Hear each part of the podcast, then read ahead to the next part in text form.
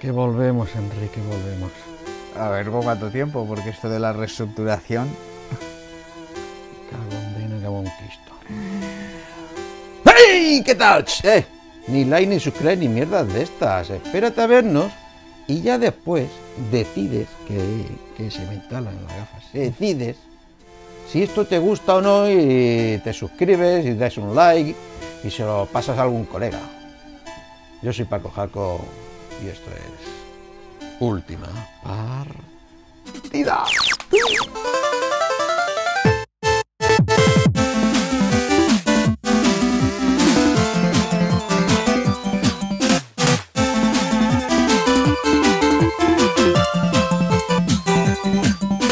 ¡Hey! Ya estoy aquí, pájaros, ¿qué tal? Estoy aquí con mi amigo Enrique. ¿Qué tal, Enrique?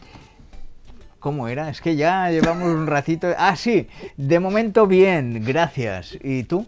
Bien, bien, bien, bien. ¿Qué cojones que aún me pilles con eso, eh? O sea, qué memoria la mía. Pero bueno, bueno, bueno, ya estamos aquí después de un gran, eh, un momento ausente, un momento ausente. Un por parón, esto, un parón. Sí, un- más que un parón, un, un dique seco, ¿no? Porque que el último programa que lo hicimos por verano, Sí, bueno. Por verano. Unas vacaciones largas. Que, que Sí, realmente va- no han sido vacaciones, pero... exacto, vacaciones para el que no nos haya visto. Han sido vacaciones del programa, pero bueno, ahí, ahí estábamos. Pero bueno, el tiempo pasa rápido y ya volvemos a estar aquí. Sí, bueno, solo tuvimos un momento que hicimos aquí un especial de las Quest 2, que un amigo se las compró y dijimos, oye, pues vamos a hacer un Ah, unboxing, ¿sí? las probamos. Cierto. Y ya está. Yo estaba fuera de plano. Sí, estaba fuera de plano trabajando. Pero bueno, y ya está. Eh, vamos a ver si podemos retomar eh, esto de cada semanita un programita de noticias.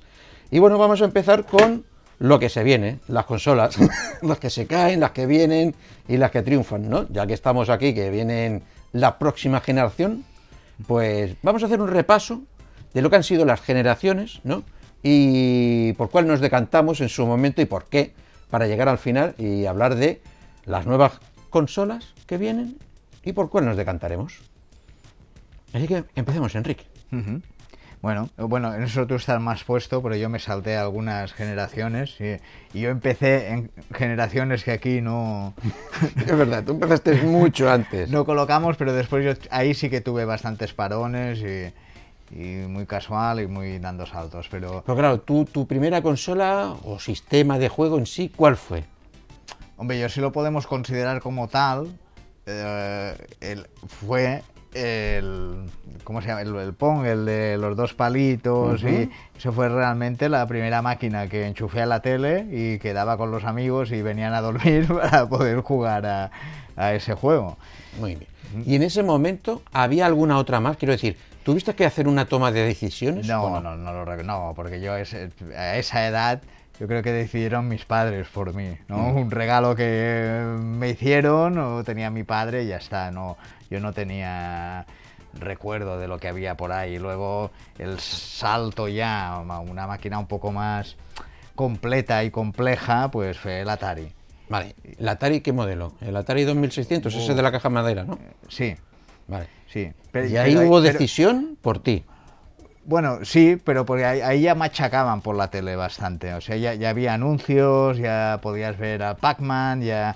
Es verdad, recuerdo el especial que hicimos en nuestra vida de videojuegos, dejaremos aquí el enlace, en el cual hablas de esto, que me gustó Mm, ya, mucho. ya- o sea, ya- ya te llegaba, ya, anuncios. ya había información, no mucha, porque yo realmente no recuerdo que tuviera un dilema. Yo tenía muy claro que estaba de moda el Atari y quería el Atari. Yo cuando iba a las tiendas solo recuerdo juegos de Atari. Pero no había otro sistema.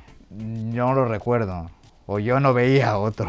Tú solo Atari, quiero Atari, yo Sí, no, Atari. no- no recuerdo, no recuerdo que hubiera, de- se hablaba de ese, pues del Pac-Man, Space Invaders, y era un poco la, la máquina del momento.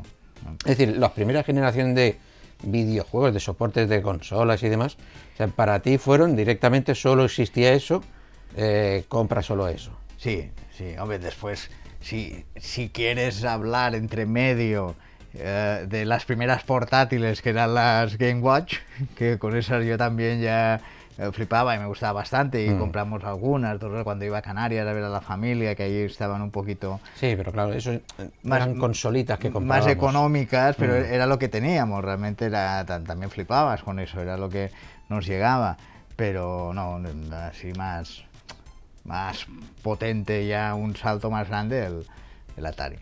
Y después del Atari, ya directamente fue algo más grande. Es ¿no? que ya, ya cre- creo que fue la Mega Drive. Vale, vale, vale. Pues entonces echa freno, echa freno y Sí. empecemos. O sea, Enric eh, pasó por lo que podríamos llamar la primera generación y la segunda generación, ¿no? Porque la primera fueron las consolas híbridas que aquí en España no, no llegaron estas consolas muy antiguas y demás. Y después las versiones, bueno, bueno, sí, la Atari, la del Pong de esta creo que es primera. Creo que entra dentro de primera. Ujú. O sea, aquí no creo que no creo que llegase Pero la realmente la básica, no, no- no tenías la opción de poner ningún otro juego. Era Sí, sí, solo- o sea, era lo que había. Estaba compacto, Vale. había ese juego y ya está. Luego en los Atari sí. El Atari ya fue eh, segunda generación. fue con consola. Mm. cartuchos y ya podías escoger. Y ahora vamos a la tercera generación, lo que se denominó la era de los 8 bits. Ahí tuvimos a, tres, a, a dos competidores directamente, ¿vale? Porque hay que obviar que habían muchas más consolas, bueno, esto lo haremos en todas las generaciones, habían muchas fábricas y empresas que querían mente- siempre meter ahí su puntilla con sus consolas, pero claro, entre la distribución, la fabricación y tal, pues nunca llegaban, siempre las tenías ahí, ah, sí, en las revistas lo contaban, ahí tal, tal, pero bueno, Sí, nos centraremos en las que copaban el Sí, mercado. la- Exacto. que- Y un detalle que hay que seguir muy importante para ver cuál es el éxito de unas u otras es los lanzamientos. La fecha de lanzamiento, más que el precio, yo creo que siempre ha sido muy significativo a la hora de triunfar. Aunque algunas veces ha llevado una cosa que dices, bueno, es que si lo haces así, triunfarás. A veces resulta que sí y otras que no.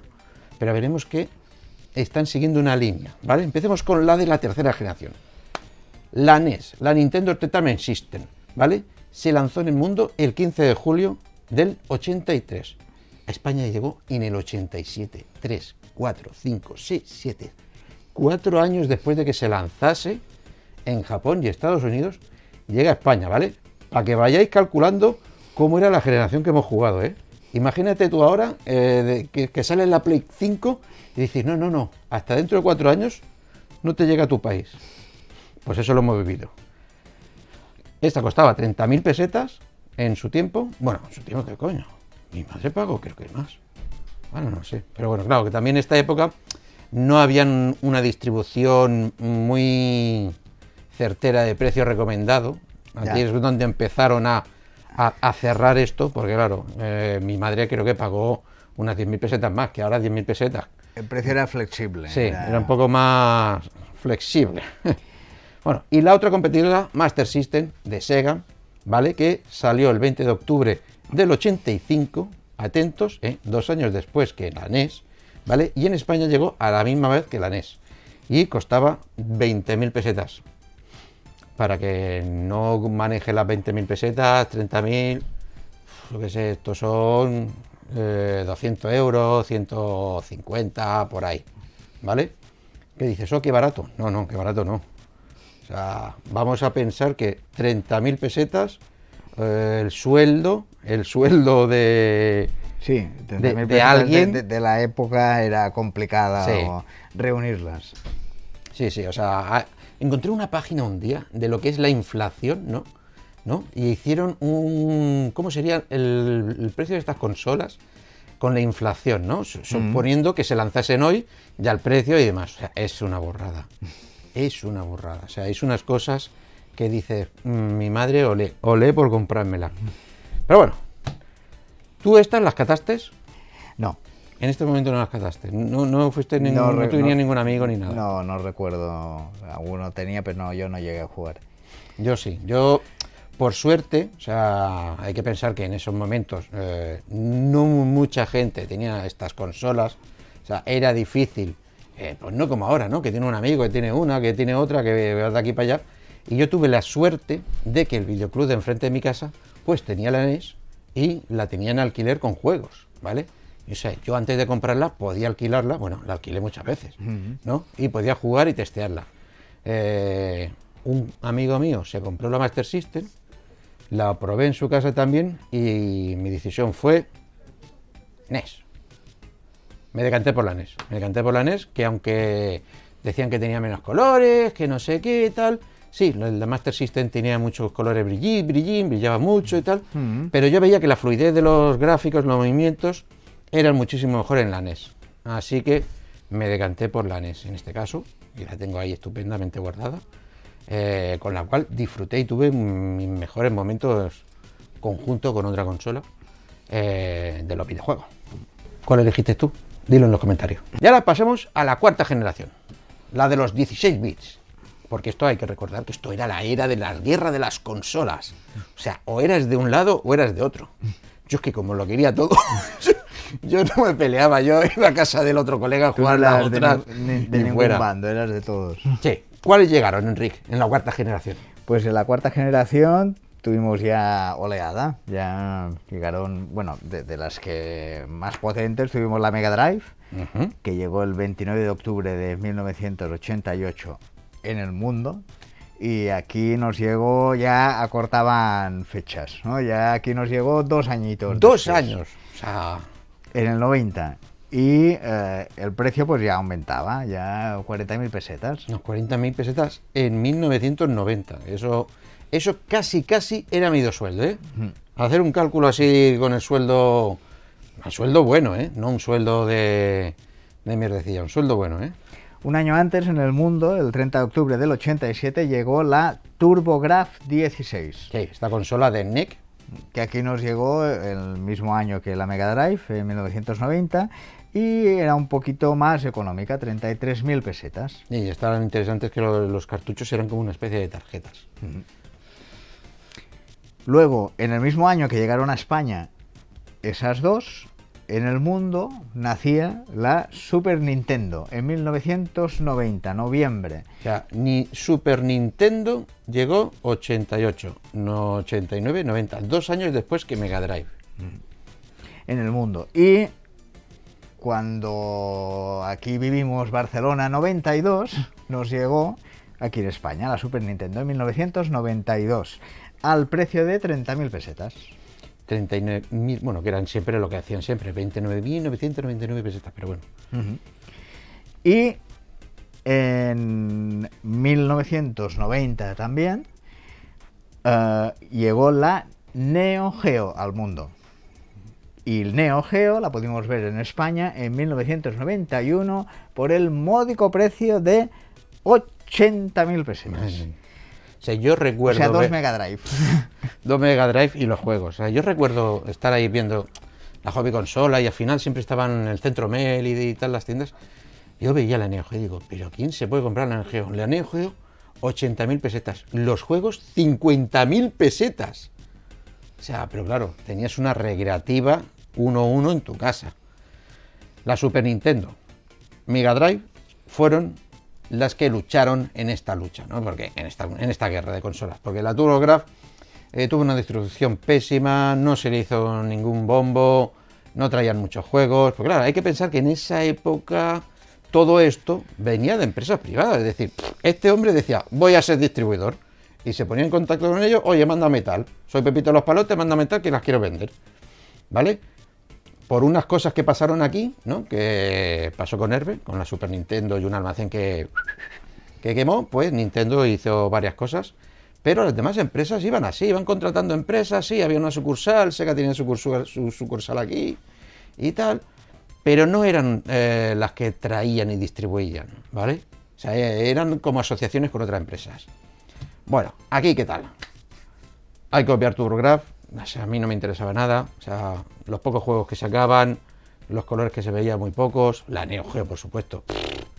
Eso era un despiporre, eso. Era Vamos, inaccesible. le digo yo a mi madre, mami, me compra un juego, vale 50.000 pesetas, dame tu sueldo, por Pero bueno, favor". parecía la impresión que da por, por el precio, lo que comentas, que era un poco el Rolls Royce de, Sí, sí, sí, de las consolas de la época, ¿no? Hombre, dos juegos era un sueldo de una Que persona. era de alta gama. Sí, sí, es que era una pasada, era una pasada. Pero- O sea, era la recreativa Pero compensaba. A mí no me compensaba porque mayoritariamente eh, todos siempre eran los juegos de las recreativas que eran de lucha. A mí que quieres que te diga, o sea, sí, te puedo echar cuatro o cinco partidas, pero pff, ya está. O sea, a mí me gustaba vivir aventuras, vivir una experiencia, mm, ser el protagonista de una historia y demás. Ujú. Pero a mí ponerme ahí, tipo Street Fighter, bueno, estaba el Fatal Fury, el Segundo Shadow y demás y tal, pues no, ¿no? yo ya probé el Street Fighter en las recreativas y en su momento con la siguiente consola y vale, sí, pero vamos, no, me daba. No, es que ni precio ni, ni por juegos me, decanté por ella para nada, para nada, para nada. La lucha estaba entre Mega Drive y Super Nintendo. ¿Qué pasó? Que Mega Drive, o sea, bueno, el Mega Drive, los de Sega, eh, como en la anterior generación Nintendo les comió brutalmente todo el terreno, o sea, ni por bajanda de precio, ni llegando antes, ni nada. O sea, Nintendo, bueno, perdón, llegan tarde. Aquí dijeron, salimos antes que la competencia y los barremos. Eso le funcionó en Estados Unidos, ¿vale? Allí sí que Mega triunfó como la espuma. Pero aquí, aquí no triunfó tanto. O sea, porque aquí estábamos aún con la NES. O sea, mm. y, la, Master System. Y la NES le estaba chafando el mercado. O sea, una consola de 8 bits le estaba superando a la 16 bits. Yo, por suerte, también tuve la suerte de que un amigo se compró la Mega Drive y tenía la Mega Drive y probé la Mega Drive. Y estaba muy bien y tal, pero no, me creía, mm, tenía una idea mucho más cuando leía los artículos y tal de los juegos de Mega Drive, mucho mejor de lo que después fue la Más idealizada de lo que después fue, cuando la tocaste. Y solamente me sorprendió el Sonic claro, Sonic ya había salido mm. la, Super Nintendo y demás. Y me decanté por esta última, la Super Nintendo. Me decanté por la Super Nintendo porque la tecnología era superior, con el modo 7, los gráficos, los colores, era muchísimo mejor. Y eso es lo que pasó, le ganó. O sea, me decanté por la Super Nintendo, que volvió a ser otra vez la ganadora de esta generación. Y ahora hagamos una breve pausa para respirar. Así yo puedo respirar un poquito. Y vamos a hablar qué hemos jugado en este cachito de, vacaciones para vosotros. Pero no para nosotros. ¿A qué jugar, Enrique? Bueno, tampoco todo lo que me hubiese gustado, pero en este intervalo de tiempo he adquirido las VR. y... ¿Unas qué VR? ¿Qué VR? ¿Qué VR eh, para, la Play. Para la PlayStation VR. para la PlayStation y eh, he ido probando algunos juegos, tampoco les he sacado todo el rendimiento que les puede sacar, pero destaco el Star Wars Squadrons, que es reciente y eh, muy chulo, una experiencia de cuando entras, una experiencia muy... Eh, vale la pena. ¿Y para un fan de Star Wars como tú? Entrar y verlo. No, también, pero sin ser fan. O sea, sin ser fan también, también disfrutas de, de ello. Está muy bien conseguido y cuesta describirlo, hay que meterse ahí, eh, porque claro, viendo desde la pantallita no es lo mismo. No, es lo mismo ver jugar a gente, puedes ver vídeos de YouTube, que tú meterte y probar, hmm. probar la experiencia. Eh, es el problema que tiene las VR, que lo ves un juego, un trailer y tal, y dices, pues sí, un juego normal, hmm. pero no es lo mismo que estar en VR. En VR estás dentro es que estás ahí dentro. Sí, no, no, no, no, puedes. sí, es, difícil de describir. Si no entras, pues no, hmm. no llegas a verlo. Bueno, luego probé el Iron Man, pero muy poquito. No puedo. Lo poco que vi, pues está bien, parece chulo. Me costó un poquito manejarlo, pero es que estuve muy poco dentro del juego. Pero también le daremos más margen. Y lo que estoy dándole día sí, día no, pues el Destiny, el Destiny 2 para salir un poquito de la rutina y mira, ayuda para entretenerse un poco y del Destiny poco hay que comentar, porque ya sabe bastante, bueno, que ahora habrá un reset. Van a hacer una limpieza. Un reset importante, veremos que nos encontramos, pero seguro que aún hay. Europa, nos encontramos con Europa. Un montón de misiones para para entretenerse, como siempre. ¿Y tú? Pues yo le he dado también un poco al Destiny, claro, pero vamos, muy poquito porque, bueno, el problema es el que siempre comentamos en el café, ¿no? Que tengo mil misiones activas de muchas temporadas anteriores y otras, me pongo a hacer una, no me dice dónde está, lo miro yo en un vídeo, en un tutorial, lo voy haciendo y después llego y no hay nada. Mm. una desolación. Digo, pero si aquí dice que hay un tío, y después no hay un tío. Sí, un poco lío. Un poco sí, así que. Bueno, eh, un, el freno. Un pequeño inciso. Bueno, estoy en alguna misión ahí atascado. Ya os pediré ayuda a los colegas de la escuadra, o si alguien se anima y me quiere dar una mano, que me envíe un mensajito y. Es muy difícil, ¿eh? es muy difícil. Pero bueno, ahí estoy. Eh, también le he estado dando al Star Wars Squadron, pero empecé yo con mis Oculus y es una pasada. Es una pasada, como dice Enrique, estar ahí. ¿vale? Y yo que tengo un J, pues mayor inversión, inmersión aún, total. Pero claro, yo, yo sí que le encuentro un pequeño problema, y es que, como muchas veces hemos comentado, digo, eh, la escala y la velocidad mm, son propias de un arcade, ¿vale? Eh, y deberían de estar más en el, no simulación total, pero un poco acercándose eh, a ella. ¿Por qué? Porque en el sentido de que tú estás ahí jugando y le das a tope de gas y pasa todo muy deprisa y hmm. no hay un, sentido de distancia muy amplio, ¿vale? Jugando otros juegos como Elite Dangerous o el Flight Simulator y tal, o sea, llevas naves y cosas grandes, o sea, no es tan, tan rápido llegar a los sitios y yo me siento más como si fuese en una nave chiquitica, en un sitio muy chiquitito, muy pequeñito, que lo ves y dices, sí, es muy grande, pero te chocas en un plis. un consejo que le di a Enrique, digo, oye, no vayas a tope, ves a medio gas, digo, porque si no te vas a volver loco dando vueltas, girando, chocando rápidamente.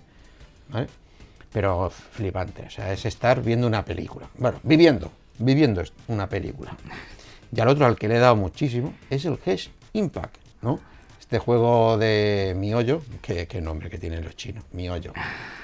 Yo no quiero decir nada, pero miollo, chocho, que diga, muy chulo, muy chulo el juego, muy chulo. Eh, me ha encantado porque como fan del anime y el manga, pues ellos también lo son, en su, título de su logotipo lo ponen, y tal cual han hecho, yo creo que sería el mejor juego anime que hay, o sea, superando a todos los japoneses con todos los que tienen, ¿vale? Eh, un, hachazo así a Sword Art Online, que debería de aprender de ellos, porque es que es eso, es que es un Sword Art Online, o sea, mundo abierto con tu personaje, historias, hmm. y muy, muy bonito. Las misiones bien hechas. Recuerda a Zelda, ¿no? Sí, es una copia de Zelda en todos los aspectos, ¿vale? Pero bueno, eso no, lo lastra. Que... No, porque, no porque yo precisamente quería probar esto. Digo, joder, yo como fan de Zelda, voy a probar a esto, eh, que es una copia de Zelda, en el sentido estético y muchas mecánicas y tal, que dices, chacho, eh, te has pasado un poquito de copiar. Oye, pues me enganchó, me encantó, mm, le perdono que, sea una copia, pero claro, es que también están saliendo muchos que ya están copiando, como el Ubisoft que, que van a sacar, mm. que también es muy copia de Zelda, en ese sentido. Y lo que más me gustó es cómo se llevan las misiones. O sea, a diferencia de como he hablado antes del Destiny, que es que te pierdes rápidamente, ¿no? Porque te dicen un texto, pero... o sea, es que ¿qué es eso? O sea, en el Destiny hay dos misiones. La que te marca el puntito brillante, ves para acá, ves para acá, y la que te dice, en un sitio con un agujero había una flor. dices, ¿qué puta me estás contando, chaval? O directamente que el mensaje se rompe y hace pipi, pipi, pipi. Bueno, Aquí no. Aquí juegan con, con las dos, pero bien me dicho. Oye, que tienes que ir a tal sitio y tal. Y o te lo vas marcando, o oye, pues si tienes que conseguir materiales, que esto es una cosa muy importante, es un gran RPG, ¿vale? Y hay muchos materiales, mierdas que tienes que estar mirando y demás. Cada una tiene una descripción de lo que es, de lo que hace, dónde lo puedes encontrar, quién te lo puede dar o dónde lo puedes comprar. Y eso te sirve mucho. Yo me acuerdo de una misión que tenía que ir a por unas vallas para levelear el personaje y me decía, sí, tienes que ir a tal meseta, buscarlas por allí o comprársela a tal, no sé qué. Hostia, fue estupendo. Un gran juego, un gran juego, me gustó mucho, me gustó mucho. La verdad que sí. Y encima me ha hecho volver a jugar al otro Zelda, ah, al Breath de Wild, que lo dejé a medias. Pero bueno, sigamos, sigamos. Regresamos a las generaciones. Quinta generación, la de los 32 y 64 bits. La primera, Sega Saturn. Salió el 22 de noviembre del 94 para el mundo, ya que llegó el 8 de julio del 95. Es que... Pero bueno, ya, ya, iban... Se iban acercando, ¿no? fechas, ¿no? solo siete meses. No son los cuatro años que hemos comentado en alguna de las anteriores, ¿no? Y al módico precio de 80.000 pesetas, ¿vale? Sí, ahí también ya se iban estirando. Se ve que decían, no, la gente ya cobra más, ya, la, peseta ya no es lo mismo. Que lo paguen, que lo paguen, que esto vale. Y vino uno nuevo al juego. Sony con su PlayStation, que salió el 3 de diciembre en el mundo, 29 de septiembre del 95 en España. Que eso es tela, también, ¿eh? ya es más largo. Y por 70.000 pesetas, que no está mal tampoco. El siguiente rico fue? Pues eh, Nintendo 64, que llegó en 1996, un 22 de junio, en el mundo. Evidentemente, aquí no fue esa fecha, fue el 1 de marzo de 1997 en España pudimos ya tocar la Nintendo 64 si pagabas 80.000 pesetas. 80.000. No, creo que era menos, creo que me equivoco en el precio, creo que Ah. esto no lo he cambiado. Creo que este no lo he cambiado, era menos, pero bueno, aún así, encima llegando tarde. Aquí Nintendo empieza a hacer de las suyas, de ir a su bola. Otras que hubo, pero que se anunciaron como grandes consolas, sistemas híbridos y demás, fueron la Jaguar y la 3DO. ¿Te acuerdas de estas? O sea, la Jaguar era de Atari, Atari quería volver al mercado de las consolas y traía una pedazo de bestia, según ellos, que era la Jaguar, que era una consola en cual el cartucho era casi tan grande como la consola, que salió el 23 de noviembre del 93 y España llegó dos años después, el 1 de abril. En el 95 por 40.000 pesetas. Y después está la gran promesa, la gran, el gran complot de muchas empresas, Philips y otras muchísimas empresas, que se re- reunieron y hicieron la compañía 3DO. ¿Por qué? Porque querían fabricar, porque todos eran Philips, de estos que hacían teles y vídeos y demás. Dijeron, nos vamos a meter en esto. Y dijeron, pues vamos a hacernos, nos juntamos todos, hacemos una, ¿no? Un diseño, una estructura de lo que tiene que ser, que cada uno fabrique la suya y la venda. Y así nos vamos a comer a todos los demás. Porque como somos muchos, ¿eh? los vamos a derrotar. Era la 3DO, que salió el 4 de octubre del 93 y llegó en el 94 a España. No me acuerdo qué fecha, porque esto era cada uno iba por su puta bola. Por un mismo que precio que este sí que salió caro, 80.000 pesos. 80.000 pesetas. ¿Tú recuerdas de esta generación? No. Esto fue la leche, esto fue la risa, esto fue la risotada. O sea, los chulos de la de Company 3DO, o sea, acabaron haciendo mierdas de juegos que eran de CD, que era todo vídeo, una churra. Se pegaron una toña de 3.000 pares de cojones. Hmm. Y encima era de esto, es decir, sí, son muchas empresas, pero, oye, ve- ve- ves tú tirando, ves tú tirando, ves tú el primero. Yo, yo me quedo detrás a ver. Sí, a ver, a ver, e- eso que brilla, que llamas, que lo llaman fuego. ¿Ves tú? A ver, a a qué efecto produce. Allí. Tó- Tócalo y luego me dices, a ver. Nada, se pegaron una toña, los tres tontos que lo sacaron, que después los demás dijeron, bueno, yo por aquí estaba, pero me iba, me iba, me iba. La Jaguar Atari también se pegó una toña, y eso que tenía muy buenos juegos de salida, ¿vale? Pero mm, no cumplió las expectativas. Como siempre, esta empresa eh, murió por la boca. Murió por la boca, como en sus generaciones anteriores, con el jefe que llevaba Atari, que era un boca chanclas, pues aquí hicieron lo mismo. Intentaron vender el, el oro por el moro, pero era algo como la anterior. Era como una generación anterior y ya está. Ya, no, no se modernizó. No se hacer nada. Nintendo 64 pf, llegó tardísimo. Vendieron la voto de sistema de, de chip, de Silicon Graphics. Esto es guau, la leche, qué tal. Mm, gráficos mm, como los de los efectos especiales de las películas, pero llegaron tarde, llegaron tarde. Y se pegaron la toña también. Esto fue un fracaso bastante gordo. Y la cosa quedó entre Sega y la nueva, Sega y Sony, ¿vale? Sega, pues, eh, hizo, pues, un gran despliegue de fabricar una consola muy potente, según ellos, ¿vale? Eh, pero ¿qué problema tuvieron? Eh, que no apostaron por el 3D, A diferencia que Sony, que sí que eh, introdujo el 3D tal cual, ¿vale? Polígonos, eh, los de Sega dijeron, no, no, si a la gente está jugando siempre en 2D, métele un sistema de gráficos 2D y otro más potente también. Pero claro, cuando vieron que todo eso iba hacia el 3D, ya no supieron cambiar y ah, cuando ya habían sacado la consola, intentaron hacer juegos 3D, pero utilizando la tecnología 2D, haciendo cubos, una cosa muy rara. Así que la que triunfó y lo petó fue PlayStation. Ya empezó.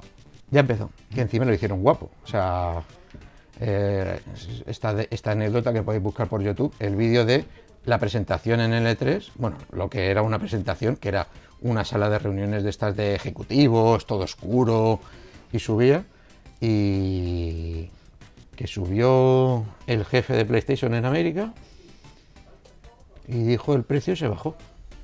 299 O sea, y eso que tampoco es que fuese barata, No. pero era 10.000 pesetas más barata que la anterior y hacía muchísimo más. Hacía muchísimo más. ¿Por cuál crees que me decidí, Enrique? Por la Saturn. pues yo en esa época, bueno, por la Play. Exacto. En esa época eh, no, no era muy, pero sé que la Saturn me llamó la atención y por un juego en concreto, que era un juego de salida, creo recordar, espero no meter la pata, pero creo que era, no sé, no me acuerdo del nombre, era era de dragones, El Dragón. que. Palacio del y- y me llamó la atención porque detrás de los diseños estaba Moebius. Hmm. Yo era, soy fan de los cómics y me llamó la atención por ese detalle y la, la pispé un poquito, pero bueno, al final no, no la adquirí porque recuerdo, pero igual me corriges, que no, no hubo un gran menú de juegos. Es que es eso. Tuvo... Creo recordar, ¿eh? Sí, Pero- sí. Tenía buenos juegos. Lo que pasa es que eran juegos que ya habíamos jugado, la mayoría. O sea, el Gradius, demás, el juego 2D. Claro, y estaba este, que este fue uno de los intentos de 3D. Pero claro, era un 3D que veías, dices, pero coño, sí, casi como el de la Super Nintendo. O sea, en modo 7, Sí, ese un cuando cubo raro 3D, muy malo me he hecho ahí. Yo recordaba este juego que, que tenía un poco, Mm. que había un poco de 3D, pero bueno, como has comentado, Sí, que no... cogieron la mecánica del Space Harrier, ¿no? Así tira hacia adelante el muñeco solo, tú te vas moviendo para arriba, para abajo y ya está. Pero claro, gráficamente, o sea, es que yo recuerdo eh, ver el vídeo de la PlayStation que hicieron de las propiedades, ¿no? Y está esa demo disc que, que hicieron de el Tyrannosaurus Rex andando, ¡pah! Eso fue la, apoteosis. Pues yo sí, me decanté por la PlayStation. Me decanté por la PlayStation, o sea, y. eh, ¿Qué años tendría? 95, no me acuerdo. mm, jovencico. O sea, aquí tuve que pedir un préstamo. O sea, un chaval pidiendo un préstamo. Se lo pedía a un amigo de mi madre Ah, vale. que tenía una empresa y tal, y lo compré a pachas con otro, con otro colega, con mi amigo eh, eh, Joan, el Sifo. Hola, Sifo. Eh, lo compraba a media, porque claro, hostia, 70.000 pesetas, no se podía comprar eso.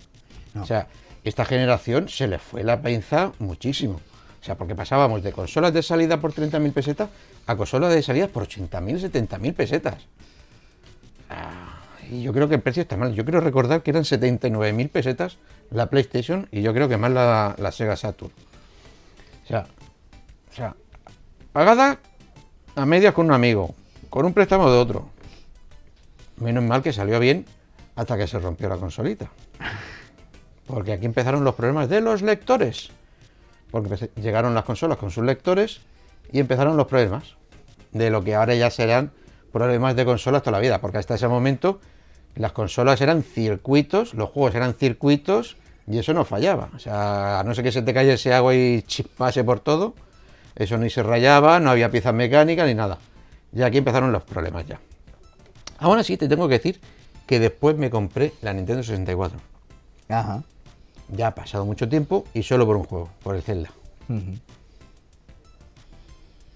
Para que veas. Ya rebajada, supongo. o Sí, estaba- sí, de segunda mano, tira de precio. Y el juego también. No sé si me costó todo juego y consola. No sé si me costó 9.000 pesetas. O sea, de las dos cosas. Sea, una locura. Pero bueno, y ahora vamos a hacer un parón. Porque vamos a hacer un unboxing así rápido. Venga, Enrique, quiero hacerte hacer el unboxing de esto. Los Razer Handhead True Wireless. ¿Vale? Ah, bueno, e- esto se ha de avisar porque... Que la gracia es no avisarte. No, no, no, no, no, no, no digo por eso, digo porque el plastiquito va a ser complicado. Ah, mira, dame el boli. Dame el boli. Ah, pero yo no me atrevo. Ala, ya está rajado. No me atre- ah, no me atreví a meter ahí el boli. Sí, ¿Y pues- estos cascos qué son? Pues son cascos Ah, pequeños, inalámbricos, de estos que van con una base que se carga, ¿vale? Los cuales tienen una latencia muy, muy baja, ¿vale? Se supone que tienen que ir tan bien que nunca se te en- entrecortará, ¿vale?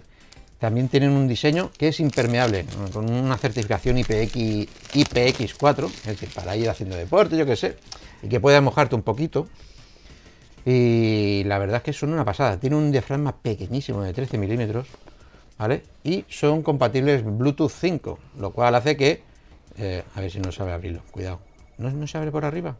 No, Ah, vale. Hostia, ahora está abriéndolo, que vale. está a presión. Por eso digo se ha de avisar en el sentido de, de que tenemos aquí... Es que, es que no, es que hay que abrirlo ya. Si no me matan en casa. ¿Eh, no, cariño? no, no, no, pero ya podrías haber traerlo, tra- haber todo el No, plastiquito. no, y- no, no, no. Bueno, Aquí somos las tal instrucciones cual. y los casquitos. Estos son los cascos y lo otro es el estuche, cargador, que vienen incluidos. Interesante, pues eso, es Bluetooth 5, por lo tanto es un poco más económico de energía, ¿vale? Ahorra energía, tiene una duración de hasta unas 15 horas con el estuche de, de audio. Eh, es táctil, es decir, podemos parar la música, abrir el, el asistente de voz tocándolos. La verdad es que están muy, muy bien. Aquí, aquí en medio, aquí el agujero. La verdad es que están muy monos. Ya los probaremos y la semana que viene os diremos qué tal. Y ahora sigamos. Sigamos. Sexta generación, la de los 128 bits. Porque claro, hasta ese momento todas las generaciones iban el chip. Se cambiaba el chip del procesador y esa era la generación. ¿Y aquí qué tenemos, Enrique?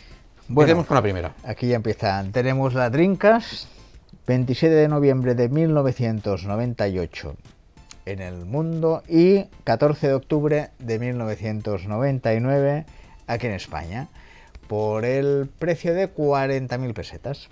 Después llegó PlayStation 2, el 4 de marzo del 2000, para el mundico, y el 4 de noviembre para 2000 para España. Esto ya, ya estamos en los mismos años, ¿eh? Ya, ya sí. coincidimos mismo año. Sí. Y esta, 75.000 pesetas. Ujú. Luego la GameCube, 14 de septiembre de 2001 en el mundo y 3 de mayo de 2002 en España por 20.000 pesetas. Sí, lo- los Ay, no, 200 euros. Perdona. Ya estamos en euros. Sí, eh, do- ya entramos en la comunidad europea. 200 euros. 200 ¿Vale? euros. Nintendo a su bola. Y, la nueva. Llegó una nueva, un nuevo jugador al mercado. Xbox, Microsoft con su Xbox. 15 la de noviembre de 2001 y en España el 14 de marzo de 2002 por 479 euros. Nada mal. La verdad es que muy cara, muy cara para ser su primera consola. Llegaron tarde y encima con un gran precio. Yo recuerdo esto. O sea, recuerdo que, que, que habían llegado, que llegaron, sí, tuvo mucho bombo y tal, pero claro, ya es que fue casi llegar y besar el santo, porque vamos, tampoco es que, bueno, no, no es que triunfase con lo de besar el santo, pero le llegaron los últimos. Pero entró bien, entró bien. No, no es Entró que- bien porque llegó con Halo y Halo lo petó mucho, Ujú. ¿vale? Claro, también ayuda. Si tienes Sí. una base potente de juego o juegos.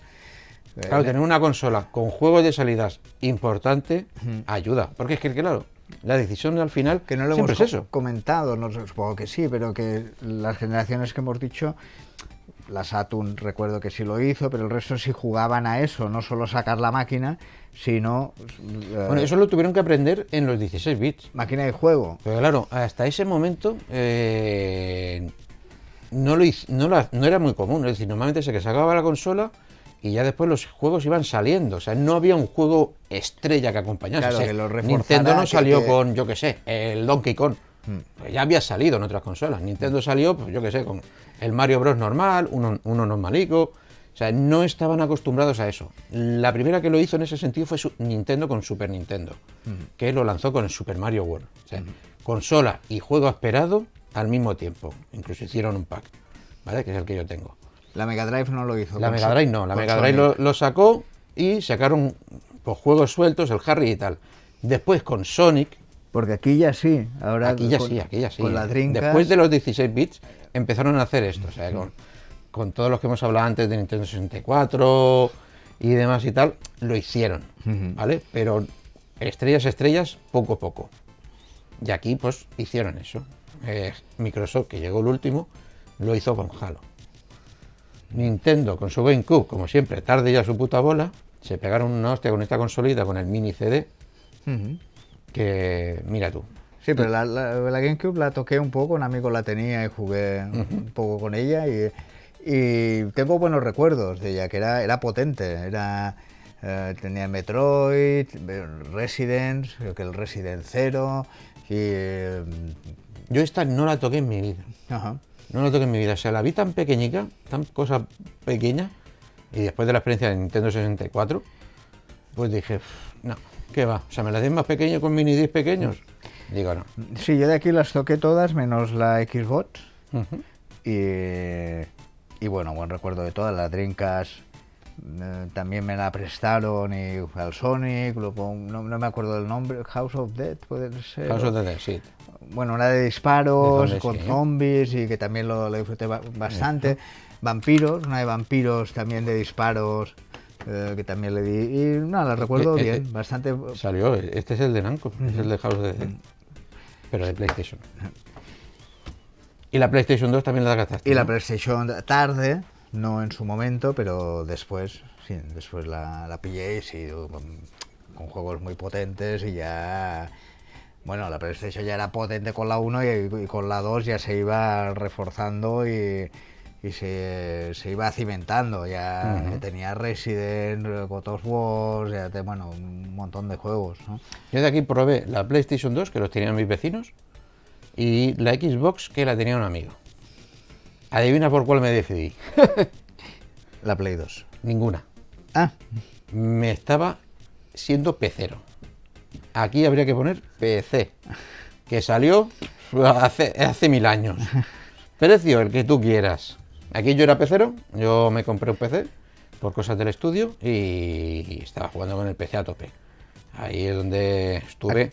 aquí no te decantaste, la sexta generación No. te pasó un poco de largo. No, porque en este momento los PCs sí que superaron a las consolas. En este momento, o sea, esto fue la revolución de.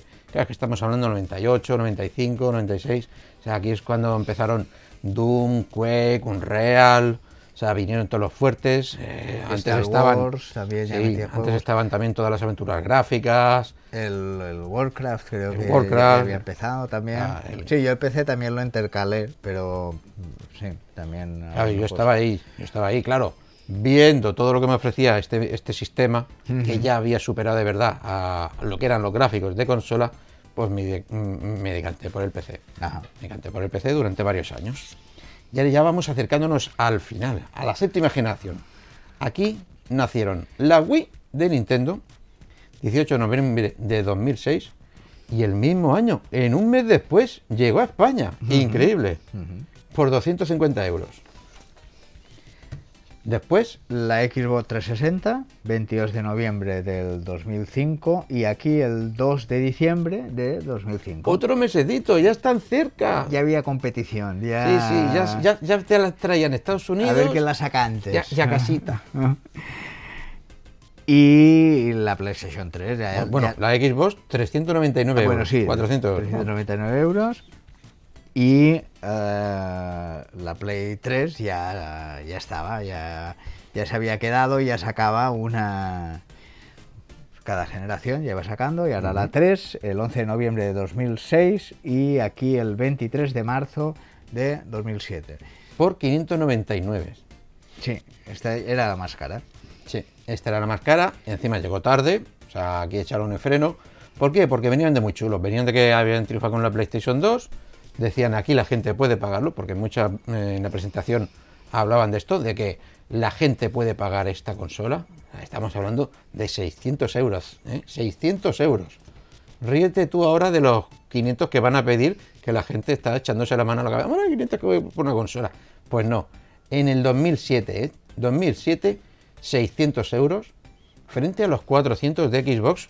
400.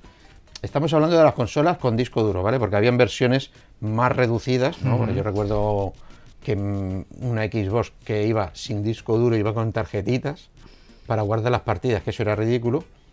Y la PlayStation 3, esta que comentamos es la de seis- 60 gigas de disco duro. Pero había una que era de 20 o de 40, creo de 20, no me acuerdo. Que eran mm, 100 euros menos, pero vamos, era irrisorio. Aquí, pues, triunfó una, la que menos espera la gente, que fue Wii. Wii lo petó. Aquí el Wii lo petó entre precio e innovación con el mando Wiimote. Sí, eh, bueno, eh, decir que Nintendo siempre jugaba a, a innovar, ¿no? A hacer Sí. cosas diferentes del resto. Si a te hacer- das cuenta, en todas las consolas los mandos siempre lo han cambiado. Sí. Porque ellos pensaban eso que has dicho, que hay que innovar en el sistema de juego. Y la máquina siempre era muy diferente de otra. venimos de la GameCube que era un cuadrado. Que el mando era así raro. Sí, sí. El de Nintendo 64 que también. variaba y, y la, la Wii, claro, es que iba dirigido a un espectro de Amplísimo. público muy Muy distinto, no, no solo a los jugones, ¿no? Diríamos. Sí, no recuerdo solo- los anuncios que hacían de poner a, a la gente en la familia y meter al abuelo y a la abuela a jugar al y el golf. abuelo jugando los bolos. Que yo lo veía y digo, pues como se disloque eso caiga, lo vaya, a llevar muy bien. Sí, a- sí, a- sí, sí, sí, era era como un juego de mesa digital, ¿no? Mm. Eh, sacamos el parchís o sacamos la Wii, ¿no? Y, eh, iba un poco a eso y es verdad que petó el mercado. Sí, sí, petó. Fue la consola más vendida de Nintendo hasta esa fecha. No sé si la ha vuelto a superar, creo que no. Pero bueno, para los que éramos jugones, pues eso era algo divertido, ¿no? Pero ya se había creado dos empresas, el mercado de los hardcore gamers, o los jugadores normales, que eran Microsoft y Sony. O sea, Xbox 360 y PlayStation 3. Yo me decanté por La 360. Ekerewa, exacto, por la 360. ¿Por qué? Primero porque vi que lo otro era una fantasmada tremenda. O sea, ¿dónde vas, Pepito? ¿Dónde vas? A Japón, 600 euros. Estás mal de la cabeza y encima con chulerías. Un año después. Que va, que va, que va. Aposté por Xbox. Me gustó lo que estaban ofreciendo. Los gráficos estaban bien, se movía todo muy bien. Y disfruté como un enano.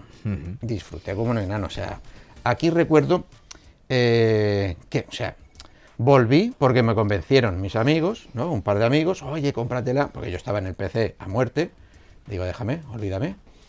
Y volví un poco rezagado, aposté por ella porque me gustó lo que vi. Y me convenció la gripe. ¿Y cómo es eso? Sí, eso, eso merece una explicación. Porque hasta ese momento, eh, claro, Xbox ya tenía muchos juegos first person shooter, ¿no? De primera persona, pero yo no podía, es que no me hacía, no me hacía con los mandos, es que no podía, o sea, no podía, eh, me volvía loco. O sea, menos en el Halo, que era algo sencillo y tal, pero aún así no podía, no me acostumbraba. Claro, yo, teclado y ratón de toda la vida, pues no podía. Pues pillé una gripe de cojones que me de- dejó tres meses en casa, tres meses, perdón, tres días tirado en, ma- en- la, la cama, pero estaba en el sofá delante de la consola. Oye, y esos tres días ahí yo solito, ¿no? Porque mi mujer se iba a trabajar y yo me quedaba ahí solo, pues, triqui triqui, por tres días que estuve a full, ya un hacha. Ahí en el Rainbow, pam, pam, pam, chum, bam. Aprendí ya a controlar los juegos y ya puedo jugar en los dos sistemas, PC y, y mando, ya los controlo. Es compatible. Sí, aún así, eh, cuando te haces mayor y trabajas, pues tienes eso que se llama dinerico. Y posteriormente llegó la Wii a casa, ¿vale? Con lo que tú has comentado, de jugar con los coleguillas, después de cenar o tal, oye, venga, vamos a echar unos bolos, tal, unas risitas. Y posteriormente, ya cuando bajaron un poco del carro, los de Sony, una PlayStation 3. Bueno, básicamente dos PlayStation 3 y cinco Xbox 360. Porque hay que recordar que los problemas empezaron, ¿no? Tenemos ahí los lectores y demás circuiterías que, para aquellos que no lo vivieron, imagínate tú comprar una consola y que se te rompiese cuatro veces. Cuatro veces por lo mismo. Era terrible, era terrible. Sí, fue, fue muy frustrante. sí. Sí. Menos mal que la comunidad europea les puso así en bar, eh, eh, eh, un buen aprieto a los de Microsoft, porque los de Microsoft se lavaban las manos. Ah, no, ya pasa la garantía. Perdona, si se están desoldando las cosas, ¿qué me estás contando? Una movida lo de las luces rojas que te cagas. Y bueno, y llegamos a la que es la actual hasta el día de hoy, ¿eh? hasta que no salgan dentro de una semana las nuevas, la octava generación, ¿vale? Que son la de la PlayStation 4, que salió el 15 de noviembre en el mundo de- en 2013, y el 10 29 de noviembre de 2013 también en España, por 399. Le continuó La Xbox One, que por primera vez unificamos fechas. Y en todo el mundo, incluyendo España, salió el 22 de noviembre de 2013. al precio de 499 euros. Que también era tela. La siguiente, Wii U. Nintendo apostó por conservar el nombre, ponerle un sufijo, sacar otra consola nueva el 18 de noviembre en el mundo, el 30 de noviembre para España, por 299. Y lo de nueva, sí, pues no tenía nada que ver con, Sí, exacto, no tenía nada que ver. con la Wii. Pero claro, quisieron tirar de, oye, qué éxito, lo hemos hecho con Wii. Sacar de tirar de marca. Exacto, tirar del nombrecico, le ponemos una U, sacamos una nueva consola y a vender lo mismo. No, porque era un concepto completamente distinto. eh, o la, la, Wii, como comentabas, sí, los, padres, los abuelos, tal, también para los niños era muy accesible porque había juegos muy intuitivos. Y esta era otra cosa.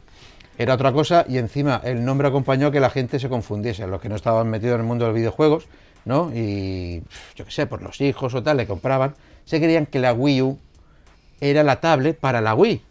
Es decir, ellos tenían la Wii en casa y iban a... Es que esto me hace mucha gracia. Iban ahí, a que sé, al corte inglés, al carrera absoluta, tal. Oye, ¿me das el mando de, de la Wii, que es el mando Wii U? Y no, no, es la consola. No, no, yo quiero solo el mando. La Wii ya la tengo en casa. Sí, fue, fue muy confuso y, y fue un concepto que no, no acabo de cuajar. Por eso de que sí, me puedo llevar yo el- el- el, eh, la consola, me la puedo llevar al, al baño, me la voy a llevar a la cocina. Sí, y la tal, coña del baño, pero como el baño estuviese un- una pero puerta, ya no había... Realmente era como una portátil. Digo, yo no quiero una portátil, yo quiero una máquina, pues eh, conectarla a la tele, tal. Y no, no... A ver, era una máquina conectada a la tele. O sea, la consola tenías que conectar a la tele y el Sí, mando sí. era para cosas a- su- mm, secundarias del juego. Pero también podías decirle, oye, mándamelo todo a la, a la tablet y ya está. A mi hija es la que más le gustó. A mi hija, ahora la mayor, o sea, cuando yo retiré la Wii U, que bueno, ya he dicho que tengo la Wii U, o sea, aquello fue un drama. No, papá, no la quites, que yo quiero jugar a tal, tal. Y yo, bueno, pero es que hay otros juegos. Tal. Bueno, aquí por cuál crees que me decidí. Por la Play 4. Eh, que le guay. Por la Play 4. ¿Por qué? Porque mira que ya lo hicieron mal con la Play 3. Pues básicamente por el desconcierto de la Xbox. ¿Vale? Pero bueno, aquí ya bajaron precio. Bueno, bajaron precios y subieron precios. Pues claro, De la Play 3, que eran 600 euros, sí, claro. aquí 400. Pero claro, como fan o como de la anterior generación apoyando a Microsoft, eh, cuando sacaron la Xbox One, eh, lo hicieron muy mal. O sea, No, pero yo te hablo de la Play. Sí, sí, Eh, porque la elección de la, la Play Play- ah, 4 bueno, sí. Mm. fue por esto, por cómo llevaron las cosas las dos empresas. O sea, Sí, sí, sí. en la anterior generación Microsoft lo hizo muy bien con su 360, muy mal eh, Sony con su PlayStation 3. Pero en el camino, eh, Microsoft siguió su misma línea, lo hizo todo muy bien, y Sony rectificó bastante bien, ¿vale? Bast- mm, reduciendo consola de la Play 3, lo que era, eh, quitándole cosas, haciéndola más económica y mm, mucho mejor todo el sistema que tenían de servicios eh, externos, ¿vale? Mejoró bastante, o sea, pilló lo que fueron las ventas de Xbox. ¿Qué pasó? Que aprendieron. Los de Sony aprendieron y dijeron, "Mm, hay que hacerlo bien la próxima vez, no vayamos de flipados, ¿vale? Y presentaron la consola eh, después de los flipados de Microsoft. Porque aquí pasó al revés. O sea, los de Xbox se creyeron que esto era su mercado, que ya se lo habían comido todo, Sí. e hicieron lo que llamó un, un- un Sony. O sea, lo mismo que habían hecho en su anterior generación, lo hicieron aquí, pero al revés. Salieron consola muy, muy gorda, obligación de Kinect, 500 euros y los detalles que ya, buah, el 22 de noviembre, o sea, Internet quemó. Que si tienes que tener la consola sí o sí conectada a Internet para jugar a tus juegos, aunque fuese un juego de disco, da igual. Si no tenías Internet es que no te dejaba jugar. O sea, si tú metías el CD y si no, no, no tengo internet, quiero jugar solo a mi juego. La solución, no, los de Microsoft, claro. No, no, lo puedes conectar eh, en tu móvil, la, la habilitas que sea compartir internet y él se conecta y hace una pequeña comprobación y después te deja. ¿Pero qué me estás contando? ¿Pero qué movida me estás contando? Y encima, lo, lo cojonudo, el CD del juego que comprabas, o sea, tú te comprabas el juego, lo metías y jugabas. si se lo dejabas a un colega para jugar, no podía jugar. Porque ese CD como que se asociaba a la consola y no podías dejarlo prestado. Tenías que ir a la consola y decirle, borra este juego, deshabilitalo de aquí, fuera, no te quiero ver más, asqueroso y demás, porque se lo voy a dejar a otro. O sea, unas movidas que... Muy incómodo. sí. Hostia, tan incómodos que el jefe de Xbox, que llevaba el, el apartado de todo esto, que era uno que venía de Electronic Arts, nada, tardaron dos o tres meses a, a echarlo y a empezar a reestructurarlo todo. Y eso que había sido el que había llevado a la marca en 360 a tope. Pero en dos meses la cagaron completamente y lo echaron. De todas maneras, aquí las tuve todas también. Pero claro, eh, la, la apuesta fue PlayStation. Lo hicieron muy bien, sacaron buena consola, buenos servicios. Y ahí estuve. Sí, la, la 4 redimió todo lo que era la 3 y, eh, y Llegamos al final. ¿Cuál elegiremos ahora, Enrique? La novena generación. PlayStation 5. 12 de noviembre. O sea, ya. No sé si me dará tiempo bueno, de que, de la nueva generación ya tenemos una aquí de hace un tiempo. Sí, que es la Switch, ¿vale? Porque aunque la Switch eh, diga la gente, no, no es, no es nueva, ¿vale? Es de marzo del 2017, para todo el mundo, por 350 euros, pero es la siguiente suya, o sea, entra dentro de la novena generación. Hombre, es que no puedes calificarla, como que no. Esto va, tú lo sacas. ¿La sacas antes o después? Todos tienen un, un momento. Pero claro, es, es, es la nueva generación de máquinas Claro. de, de la Nintendo, porque tampoco tiene nada que ver con la anterior. Y, Nada que ver, porque ahí sí que cogieron lo que nos gustaba a los fans de la Wii U, no- lo que nos gustaba, el tener la tableta, el poder jugar sin tener que tener la tele, porque si alguien quería ver la tele, pues lo podía ver. ¿no? Y no tener que estar molestando. Y eso lo convirtieron y lo hicieron bien en la Switch. Después, eh, bueno, van a salir la PlayStation 5, como hemos dicho, 12 de noviembre, en el mundo 19 en España, por 499. Y Xbox Series X y Xbox Series S, vamos que menudo directores de diseño de marca que tienen los de Microsoft. El 10 de noviembre en todo el mundo por 499. Aquí ya se han igualado mucho las fechas y encima en el precio han coincidido. Aquí yo ya no, no sé si, oye, dime tú qué vale, venga, lo ponemos todo igual. ¿Tú cómo lo ves? Yo creo que se lo va a llevar la Play 5. ¿Tú crees que se la va a llevar Play 5? Ay, No se sabe nunca, es todo. Bueno, hay, hay contras de la Play, hay- hay pero eh, a priori, por lo que veo, que se ¿de qué se está más hablando? ¿De qué se está saliendo más información? De, ¿Ves más movimiento con, con la Play 5 que con la Xbox? Pero, pero antes de nada, toma un Xbox S. Toma, Enrique. ¡Uy, qué resistente! ¿Eh? El golpe que me has dado me parece un bafle. Sí, es- es- esta es la pequeñica, que parece un bafle. ¿eh? Eh, Ah, mira, te la han mandado al final. Sí, sí, me la han mandado eh, comprimidas en un papel. ¿Yo qué pienso? A ver, yo pienso que, como hemos hablado antes, siempre te decantabas por una consola, por un juego, por- o por una serie de juegos, ¿no? Es decir, los juegos son los que te hacen comprar una consola, ¿no? Válgame, sea más potente o no. ¿no? Ahí tenemos el caso de Nintendo Switch, la cual salió con un juego eh, estupendo, que es el Zelda de Breath of the Wild. ¿Qué pasó? Pues lo ha petado. O sea, es una consola que lo está petando ahora mismo eh, con esos juegos, juegagos que está sacando y todos los indies. Y claro, tenemos a Sony y a Microsoft. ¿Qué movimientos han hecho?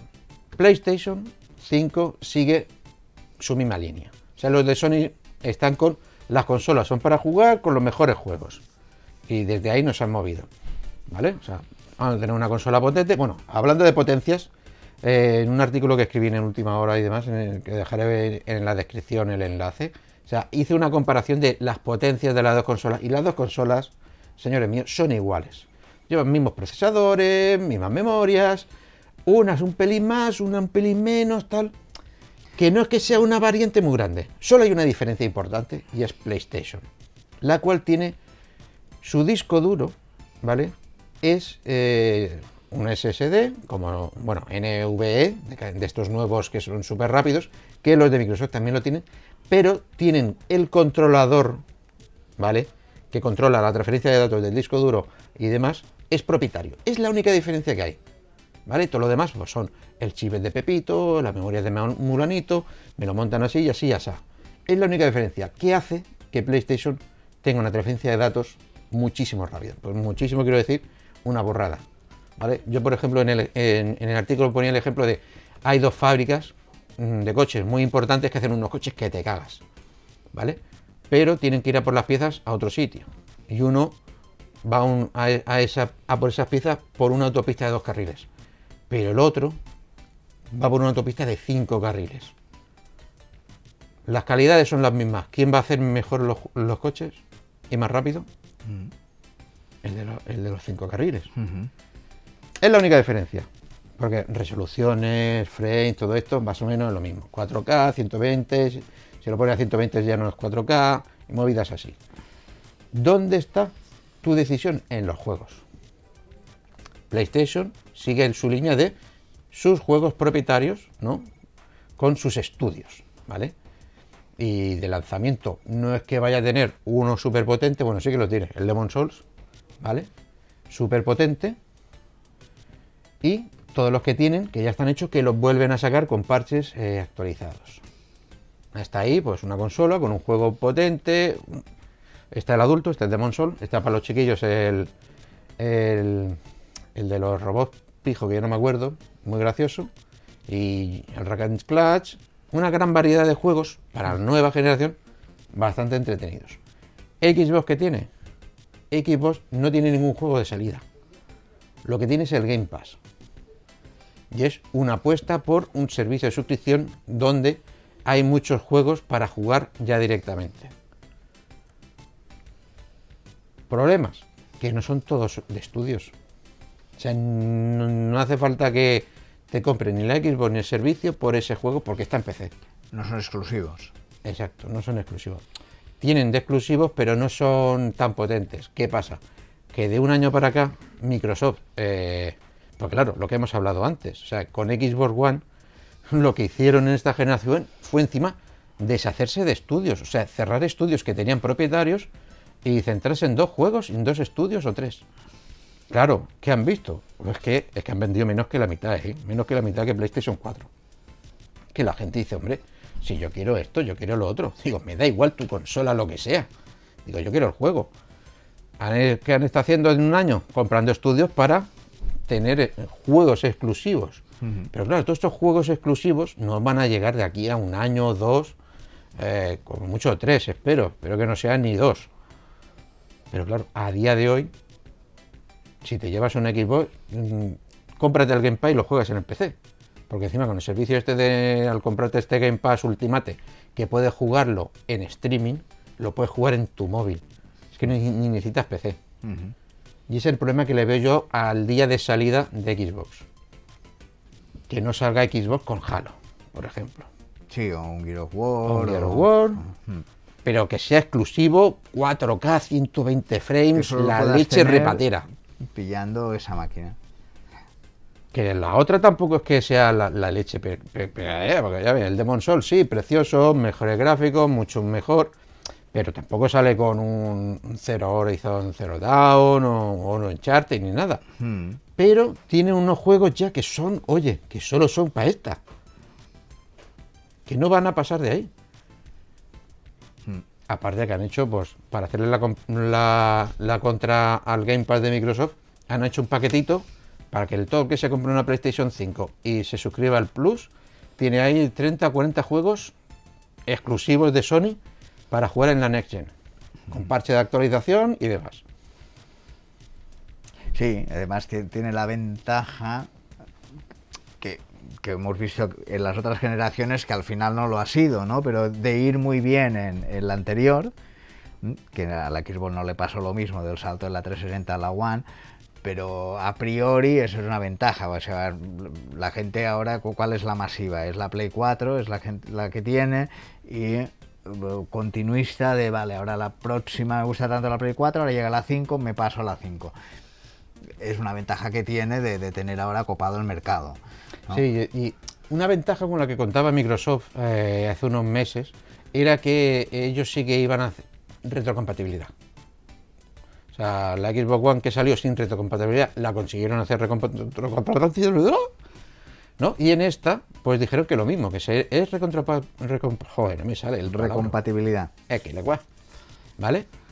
Pues, ¿qué ha pasado? Que Sony, o sea, estado muy calladica, sí, tendrá la Play 5, sí, tendrá algo, tendrá algo. Pues oye, resulta pues, que tiene un 95, 90 y no sé qué por ciento de juegos de PlayStation 4 que funcionan en la PlayStation 5. Cosa que no pasó en la otra generación. O sea, los juegos de Play 3 no valían para la 4, la cual le tintó muchas hostias y collejas.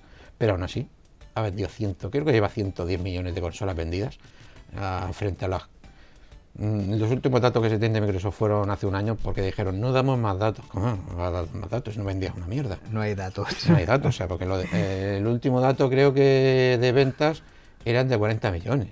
O sea, claro, y, y- y PlayStation le llevaba 90. O sea, casi le estaba doblando, le había doblado y pasado. Y dijeron, no, no vamos a dar más datos de, de ventas de consolas, solo de suscripciones al Game Pass. Eh, vete a la mierda, hombre. Dime, si, si no vendes, no vendes y ya está. Ya. ¿Qué ha pasado? Pues esto, yo, este es mi planteamiento, o sea, porque si compras una consola es para jugar. Y ahora mismo, mm, ¿tú cuál crees que, de- que me compraría yo? La 5. Pues no, Ah, mis gafas de VR. Esas son Ah, mi pero- elección. pero esa pregunta es trampa, porque eh, esa no la has puesto en... en- No, no, ya. Que es, mira, podrías- es trampa y no es trampa. Podrías haber comentado en, las- en- en la nueva generación Claro. las, las Oculus. Es que ahí está. O sea, no te lo he puesto aquí para hacer esta, esta engañifa, porque claro, es que en esta, gen- en esta nueva generación hay que meter a un nuevo jugador. Jugador. Y son Oculus, en este sentido, con sus gafas de realidad virtual, virtual, las Quest, ¿vale? Las cuales llevan ya por la versión 2. ¿Por qué? Porque no deja de ser un sistema cerrado y que es para jugar, para videojuegos para jugar. Aunque puedes hacer otras cosas, ¿no? Como navegar o demás, pero es para jugar. O sea, tenemos otro aparato para jugar a videojuegos que es en realidad virtual only, only, ¿vale? De consola, ¿por cuál me decantaría? Por la PlayStation 5. ¿Por qué? Por la, ple- la- la compatibilidad con PlayStation VR y la promesa de que saldrán eh, otras gafas de realidad virtual. Claro que además la 5 o, o Sony juega a esos A las dos bandas, sí, tiene los dos mercados. A cambio, Microsoft no. En que, que digan cambio Microsoft no. Microsoft, cuando presentaron que iban a hacer esta generación, o sea, contaban y decían, y lo ten- en una noticia lo hablamos muchas veces, de que eran compatibles la próxima generación con gafas de realidad virtual. Y después eso lo fueron desvaneciendo, borrando de los cartelitos y ya está. Algo que me sorprendió. No sé por qué, supongo que estarían a lo mejor hablando con algún trato con Oculus o algo y después dijeron no, porque tenían una relación, porque en las primeras gafas hicieron un trato de que metían el mando de Xbox con las gafas y había un... Había ahí, oye, que somos coleguillas, vamos a hacer negocios juntos. Y parece que iban a hacer negocios, pero después ¡pum! se fueron. Nada de nada. Pues eso, mi apuesta para la siguiente generación básicamente es la VR. ¿Por qué? Por lo que llevo diciendo todo el tiempo. El salto es entrar dentro del videojuego y eso se hace con la VR. O sea, estoy cansado de ver pantallita, de estar viendo en plano. Estoy dentro, quiero estar dentro. Eso es lo que se hablaba hace mucho tiempo, ¿no? Es siempre evidente, pero y, y parece que ya está aquí, ya para quedarse y muy evolucionado tecnológicamente, que, que ya tienes esa sensación. Ya está aquí. Esta es mi decisión. ¿Tú cuál vas a elegir? Yo de momento me quedo con la Play 4. Y dentro de 10 años. ¿Eh? Bueno, Y- dentro y- de 10 años. Dentro de unos años diremos, la, la Play 5 llegó el 12 de noviembre de 2020 al mundo, 19 de noviembre de 2020 a España. ¿Y en mi- casa de En mi casa el 4 de agosto de 2025 igual. Bueno, no está mal, no está mal. El 4 de 5 agosto años, por- bueno. Por, por- por el cumple, ¿no? por poner una fecha. Muy bien, muy bien. O igual las Oculus, porque es verdad que son muy tentadoras y, eh, y- y es algo muy diferencial, muy Sí. diferente a... La verdad es que eh, tú que los has probado también, te veo que también estás muy interesado.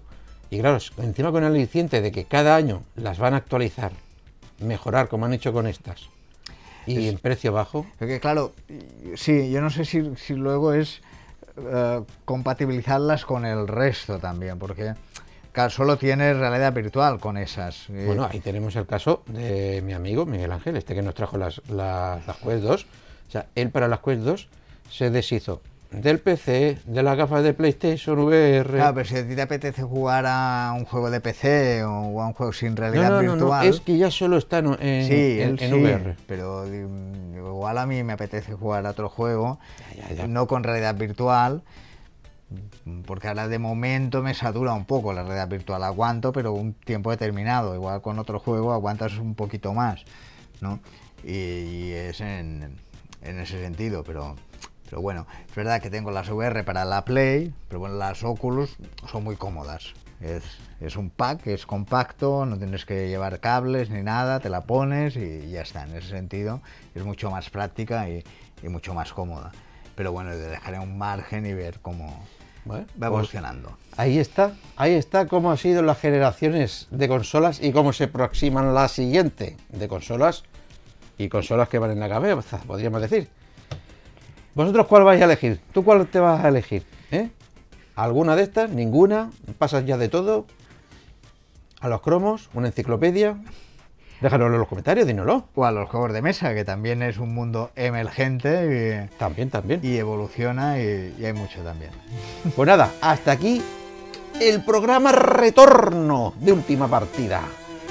Hasta luego, pájaros. Hasta otra. Adiós.